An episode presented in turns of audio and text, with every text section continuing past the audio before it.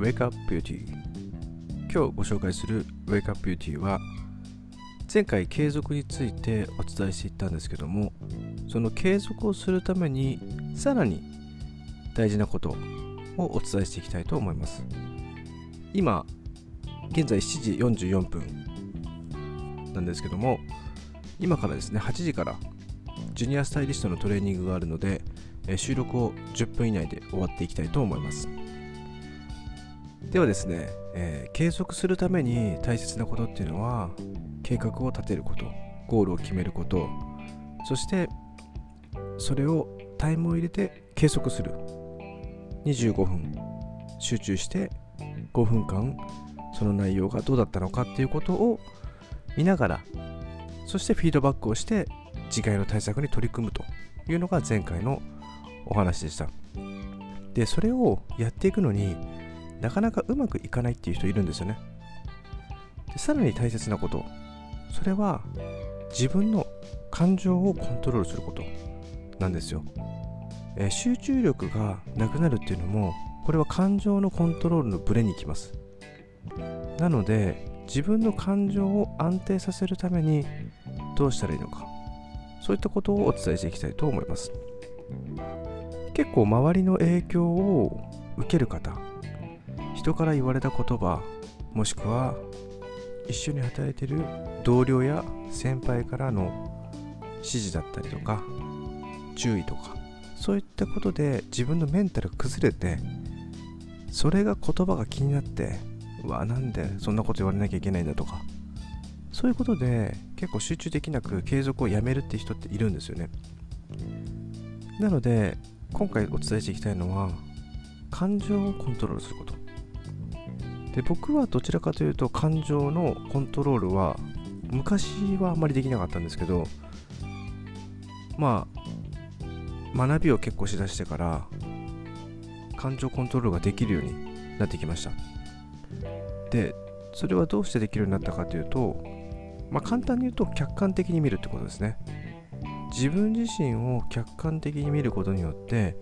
その状況や背景っていうのがどうだったのか？もしかしたら自分が受けた認識とは違う認識だったんじゃないかというふうに思えるようになったり。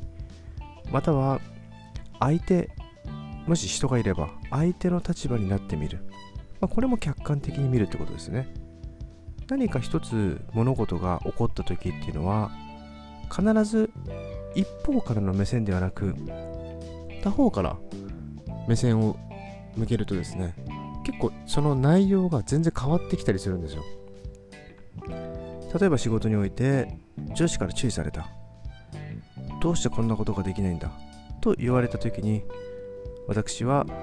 どうしてこんなことができないんだ？っていうふうにバカにされた。もしくはできないじゃねえか？というふうに言われて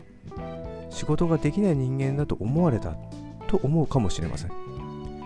だけど上司の立場からしてみたらどうなんだろうと。例えば期日をもう前々から言っててそれでもできてない自分がいたりまたはすごく丁寧に説明してるにもかかわらずできなかった時に言われた言葉だかもしれないし。そんな簡単なことができるでしょって上司はあなたのことを思っていたんだなというふうに思うとああそっかって上司にもそういうふうに思われていたけど期待されてたんだなとかそういうふうに思っていくと、まあ、そんなにこう自分がこう否定されたとかなんかすごい一方的に注意されたというふうな見方はあんまりしないんですよね。まあそれが別にいいとか悪いとかではなく物事をいろんな方向から見れるようになるとあなたの感情はコントロールできるってことですねでコントロールできないとどうしてもそれが気になって気になって頭から離れない状況になっちゃうんですよね。なので成功していくためには必ずこの感情コントロールっていうのが重要になっていきます。でこれテクニックがいっぱいあるんですけど、まあ、やっぱりまずは客観的に物事を見る。相手の立場になってみる。ということを意識的にやってみるといかがかなというふうに思います。さあ今回の動画配信いかがだったでしょうか、まあ、ちょうど5分ぐらいの配信なんですけども、また次回成功にしていくためにどう継続していくのか、またあなたにとって必要なスキルをしっかりとお伝えしていきたいと思います。それではまた、さよなら。